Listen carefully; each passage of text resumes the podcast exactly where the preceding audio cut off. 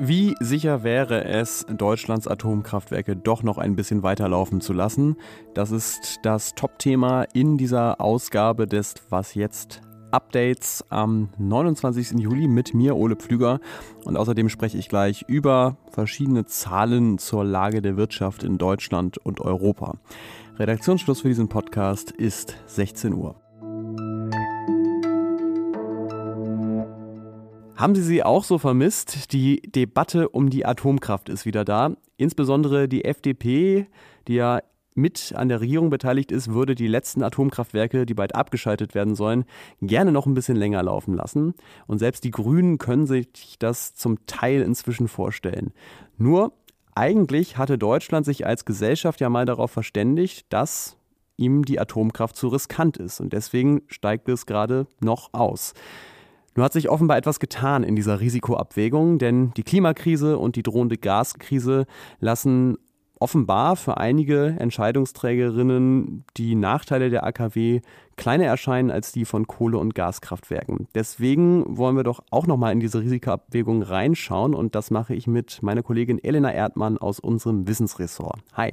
Hi, Ole. Sind die Atomkraftwerke, die jetzt eventuell weiterlaufen sollen, denn sicher genug, um das einfach zu machen? Ich finde ganz wichtig, da erstmal ein bisschen zu differenzieren. Und zwar werden gerade zwei verschiedene Diskussionen so ein bisschen zusammengemischt.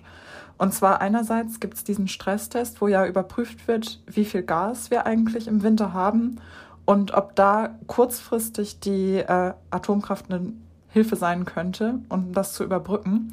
Und da geht es nicht darum, die jetzt auf lange Zeit zu verlängern, sondern da geht es wirklich um ein paar Monate. Da gibt es diesen sogenannten Streckbetrieb. Dann gibt es aber jetzt noch diese zweite Debatte, die sich da so ein bisschen reingemischt hat. Und zwar fordern einige Politiker und Politikerinnen, dass man das jetzt nochmal ganz überdenkt und dass man die ähm, Meiler auch wirklich nochmal über Jahre verlängert. Und je nachdem muss man da auch halt unterschiedliche Antworten auf diese Frage geben. Wie sehen die denn dann aus, diese unterschiedlichen Antworten? Also wie sicher wären die Atomkraftwerke im Fall von Streckbetrieb und wie sicher bei Laufzeitverlängerung? Die Genehmigungen, die wir gerade haben, da ließe sich jetzt für so einen Streckbetrieb für ein paar Monate, das könnte man schon nochmal rauszögern. Wenn man aber das Ganze dann dauerhaft verlängern will, dann braucht man wirklich sehr umfassende Sicherheitschecks und, und Wartungsarbeiten. Das heißt, es wäre alles nochmal ziemlich aufwendig. Und da müsste man auch neue Brennelemente ähm, besorgen und das wäre dann sowieso erst ab Herbst 2023 wirklich möglich. Und da muss man dazu sagen, deutsche Atomkraftwerke gelten als relativ sicher. Die werden natürlich auch relativ streng überprüft. Aber ein Restrisiko, das gibt es immer. Ähm, sei es jetzt durch Naturkatastrophen, so wie in Fukushima, oder natürlich auch durch Angriffe, denn Atomkraftwerke können auch zum Ziel von Terrorattacken werden oder jetzt so wie im Krieg in der Ukraine. Das heißt, dieses Risiko geht natürlich nicht weg. Jetzt ist ja so, auch das sicherste Atomkraftwerk ist ein Umweltproblem, weil es Atommüll produziert. Wie wäre denn das, wenn man die Kraftwerke jetzt noch weiterlaufen ließe? Bei dem Streckbetrieb, da ist das tatsächlich nicht so ein großes Problem. Also insbesondere natürlich diese erste Lösung, dass wir halt dieselben Brennelemente einfach jetzt ein bisschen drosseln mhm. und dann länger laufen lassen, dann hat man im Grunde keinen zusätzlichen Müll. Man nimmt ja denselben Strom raus, nur zu einem anderen Zeitpunkt. Wenn man natürlich die Atomkraftwerke länger laufen lässt oder dann komplett nochmal neu darüber diskutiert, dann kriegen wir natürlich auch wieder neuen Atommüll. Und auch da muss man sagen, das Problem der Endlagerung ist halt einfach immer noch offen und nicht gelöst. Jetzt Vielleicht nochmal zurück zu den eigentlichen Problemen. Also bei der Gaskrise, das haben wir vorgestern im Update schon besprochen, ist es so, dass die Atomkraftwerke eigentlich kaum Gas ersetzen könnten. Nur 0,5 bis 0,7 Prozent des deutschen Verbrauchs. Das andere Argument hast du vorhin auch schon gesagt, die Klimakrise, also CO2-Emissionen. Können Atomkraftwerke uns denn da tatsächlich helfen? Also wenn es jetzt streng um CO2 oder Treibhausgase geht, da sind Atomkraftwerke tatsächlich ziemlich gut.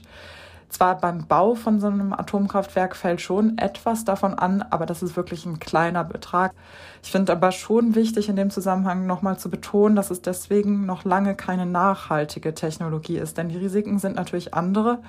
Und noch ein wichtiger Aspekt ist, wir haben mittlerweile gibt es sehr viele Studien dazu, wie Deutschland klimaneutral werden kann, auch ohne Atomkraft. Und die sind sich alle eigentlich einig, dass das möglich ist. Das heißt, wir haben eine sehr gute Alternative, das sind die erneuerbaren Energien. Und das ist natürlich eine sichere Technologie. Und zudem ist die auch noch billiger. Das heißt, vieles spricht dafür, den Fokus eher darauf zu legen, neben dem Sparen, was natürlich auch wahnsinnig wichtig ist. Das heißt, ja, Atomkraft ist streng genommen zwar klimafreundlich, aber gleichzeitig gibt es natürlich diese Risiken und es gibt einfach andere Lösungen, die diese Risiken nicht haben. Und ökologische Fragen bestehen ja eben, wie du gesagt hast, nicht immer nur aus Klima. Vielen Dank, Elena Erdmann. Dass Russlands Krieg Europa und Deutschland nach Corona gleich in die nächste Krise gestürzt hat, ist klar. Aber wie sehr ist die eigentlich schon eine Wirtschaftskrise? Dazu wurden heute einige Zahlen veröffentlicht und die Antwort, würde ich sagen, ist, ja, geht so. Zum einen ist die deutsche Wirtschaft im zweiten Quartal, also April bis Juni, nicht gewachsen und nicht geschrumpft, also sie stagniert. Das ist weniger als das Statistische Bundesamt erwartet hat, aber natürlich auch überhaupt kein Einbruch. Und die Hauptgründe für die Stagnation sind natürlich eng mit Corona und auch mit dem russischen Krieg verbunden, Lieferengpässe und steigende Energiepreise. Der Arbeitsmarkt ist weiterhin auch immerhin stabil. Die Arbeitslosigkeit ist ein Tick geringer als vor einem Jahr, aber etwas höher als im Juli. Und das liegt vor allem daran, dass viele Geflüchtete aus der Ukraine jetzt neu in der Statistik auftauchen. Und interessant und ambivalent ist auch noch eine dritte Zahl. Die Inflation im Euroraum ist im Juli auf den höchsten Wert, seit es den Euro gibt, gestiegen, 8,9 Prozent. Das heißt übrigens nicht, dass Waren und Dienstleistungen im Juli 8,9 Prozent teurer waren als im Juni, zum Glück, sondern 8,9 Prozent teurer als vor einem Jahr. In Deutschland übrigens hat das Statistische Bundesamt gestern gemeldet, dass die Inflation im Juli bei 7,6 Prozent lag, also eine Spur niedriger als in den Monaten davor. Was noch? Ich weiß, nicht, ob Sie manchmal unseren Feuilleton-Podcast Die sogenannte Gegenwart hören. Da gibt es eine Rubrik, den Gegenwartscheck, und darin erzählen sich die Hosts immer wieder von Beobachtungen, die sie für besonders bezeichnende Phänomene unserer Zeit halten.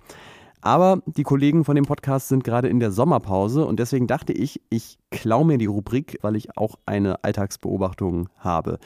Wenn man in Maskenpflichtzeiten in den Supermarkt ging, dann wurde man ja immer mit Durchsagen daran erinnert und die ging nicht, hey, hier fliegt möglicherweise ein tödliches Virus durch die Luft, vielleicht sogar aus ihrem Mund, also Maske auf, sondern immer so, aufgrund der aktuellen Situation bitten wir Sie, Mund und Nase zu bedecken. Und ich finde diese Formulierung aufgrund der aktuellen Situation wahnsinnig gegenwärtig, weil ich glaube, man will die Leute nicht zu sehr beim Konsum mit dem Ernst der Lage belasten, muss aber natürlich irgendwie was sagen. Und deswegen erinnert man sie nicht daran, was konkret gerade so Schlimmes los ist, sondern bleibt lieber vage und dann können alle seufzen und mit den Schultern zucken und sagen, ja, ja, die aktuelle Situation. Weshalb ich das aber eigentlich erst jetzt erzähle, mir ist neulich beim Bäcker aufgefallen, dass dieser Satz es offenbar weitergebracht hat. Da stand nämlich, aufgrund der aktuellen Situation haben wir samstags und sonntags geschlossen. Und damit kann jetzt eigentlich nicht mehr Corona gemeint sein, sondern, so vermute ich, eher der Personalmangel. Und deswegen prophezeie ich diesem Ausdruck, aufgrund der aktuellen Situation eine Jahrhundertkarriere als Begründung für Missstände und ihre Folgen aller Art. Dann ist Ursache für die nächste Jahrhundertflut vielleicht nicht mehr unser Verbrauch fossiler Brennstoffe und die Flächenversiegelung, sondern die aktuelle Situation. Oder auch bei der Deutschen Bahn. 2311 nach Stuttgart Hauptbahnhof, heute circa 60 Minuten später. Grund dafür ist die Sie wissen schon. Das war's mit dem Update für heute. Sie können gerne noch in unseren Schwester-Podcast Das Politikteil reinhören. Da erzählt eine Schriftstellerin aus der Ukraine, wie es sich eigentlich gerade lebt in diesem Land, das Opfer eines Angriffskriegs geworden ist. Wenn Sie uns aufgrund der aktuellen Situation oder aus anderen Gründen eine Mail schreiben wollen, dann geht das an wasjetzt.zeit.de. Ich bin Ole Pflüger und wünsche Ihnen ein schönes Wochenende. Bis zum nächsten Mal.